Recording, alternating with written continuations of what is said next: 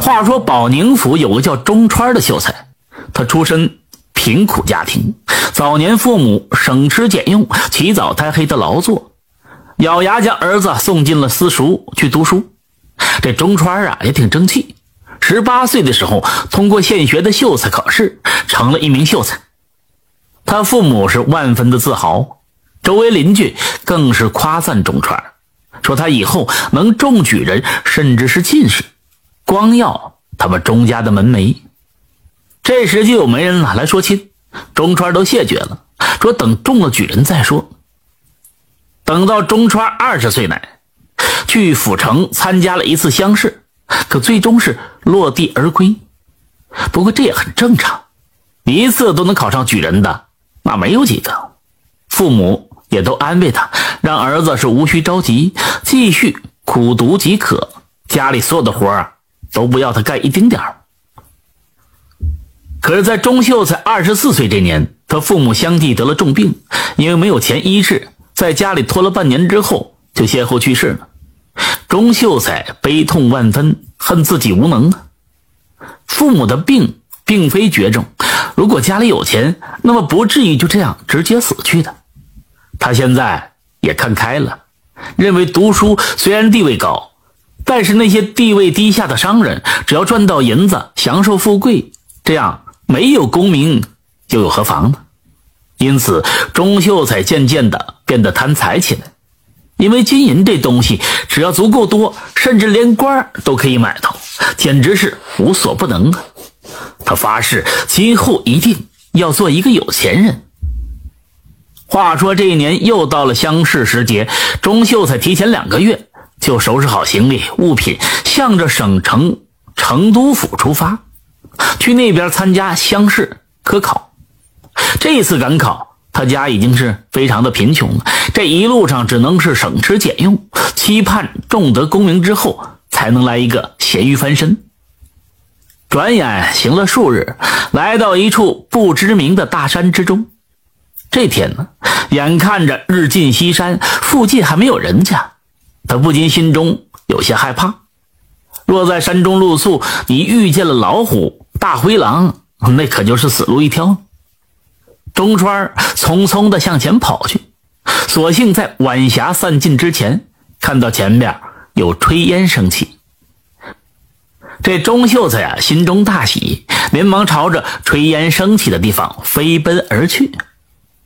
这是一个荒僻的小村，仅有稀稀拉拉的几户人家。钟川上气儿不接下气儿的跑到炊烟升起的地方，这是几间白墙青瓦的房屋，前面是简单的篱笆小院。钟秀才平复了一会儿，不再喘气儿，便开始啊前去敲门。不多时，一个身穿青色长裙的女人前来开门。这女人看起来有二十三四岁的样子，一双丹凤眼，眉目含情，生得十分之美艳。这女人看到屋外的秀才，露出惊喜的表情，赶紧打开门问他有何事。听钟秀才说他是赶考的学子，打算借宿一夜的时候，那女子二话不说就将他让了进来。那个年代，秀才的读书身份那是值得信任的，特别是赶考的读书人，借宿这一般都会给予方便。钟秀才进屋之后，放下行李。礼貌的表示感谢，又问这女人呢，她家里还有何人，是否方便安排一下？这女人看了他一眼，有些悲伤的就说：“奴家秦氏，小名蝶儿，今年呢二十五岁了，已经是一个没人疼的老寡妇了，家中再无别人。”钟秀才听了一怔，自己运气怎么这般不好，竟然撞入到一个寡妇家里来？都说寡妇非常可怕的。但此时如果再离开，怕也不妥，那就姑且住上一晚吧。那秦氏安排他在厅屋中坐下，让他休息一会儿，自己便下厨啊去准备吃的。秦氏厨艺精良，不到半个时辰就弄了满满的一大桌子菜出来，这让周秀才十分尴尬。自己银子无几，这女人弄出这么多菜，离开时如果你分文不给，那也不好意思。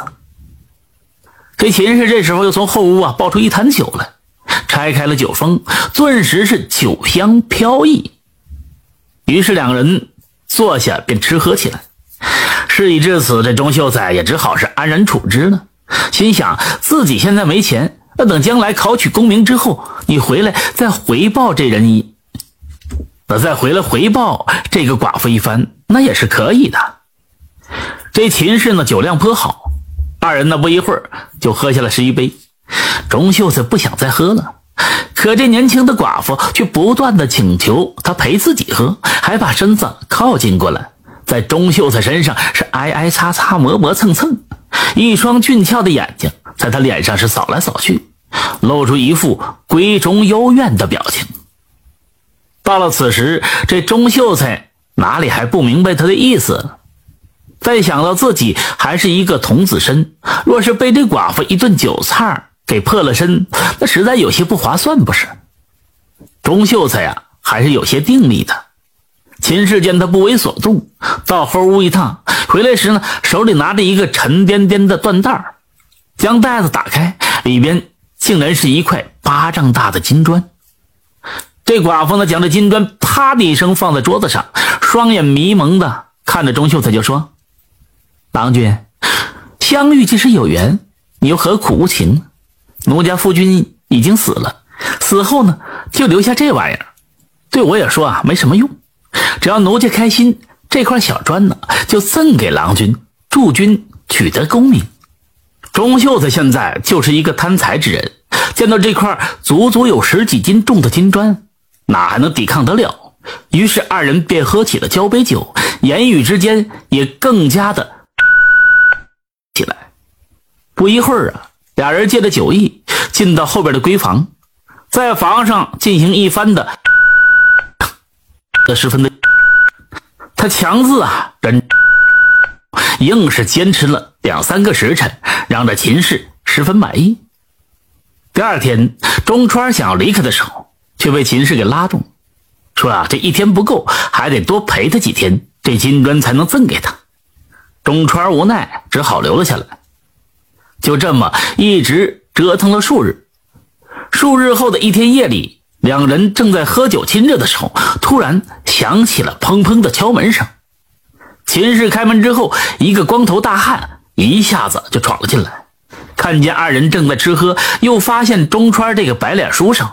顿时一巴掌将秦氏扇翻在地，怒骂道：“你这贱妇，将我出去到外边偷金子，你却背着我找小白脸，看我不弄死你们俩！”这大汉一怒，摇摇头，变成一个狼头人身的怪物，朝钟川一下子就扑了过来。钟川啊，几乎都吓傻了，见状是连忙躲闪，可他又如何能躲得开？就被那头狼头人呢一口咬在腿上，顿时嘎嘣一声，钟秀才连声惨叫，左小腿骨头被他咬断了，这鲜血直流。这时候被扇倒在地的秦氏竟然也变成了同样一个狼头女人，一下子拦在钟秀才的面前，让他赶紧快跑。这两个狼人呢疯狂的撕咬起来，钟秀才。忍着剧痛，拿着自己的包裹，一瘸一拐的跑了出去。往前面逃了数里之后，钟川遇到一个猎人，在他的哀求之下，这猎人将他背到了最近的镇上，让郎中救了他。可怜的钟秀才，永远的成为了一个瘸子。这样的废人，在那个年代是不能参加科考的。钟秀才养好伤之后，到县城的钱庄一趟，将这金砖啊。换了三千两银子，他雇了一辆马车，将自己送回了家。从此之后，保宁府的青山镇便有了一个瘸子书生。他非常有钱，买了一百八十亩的良田，修了宽敞的大院，还娶了一妻两妾，过上了大户人家的好日子。感谢收听名城故事会，喜欢听故事的朋友，那就点个关注吧。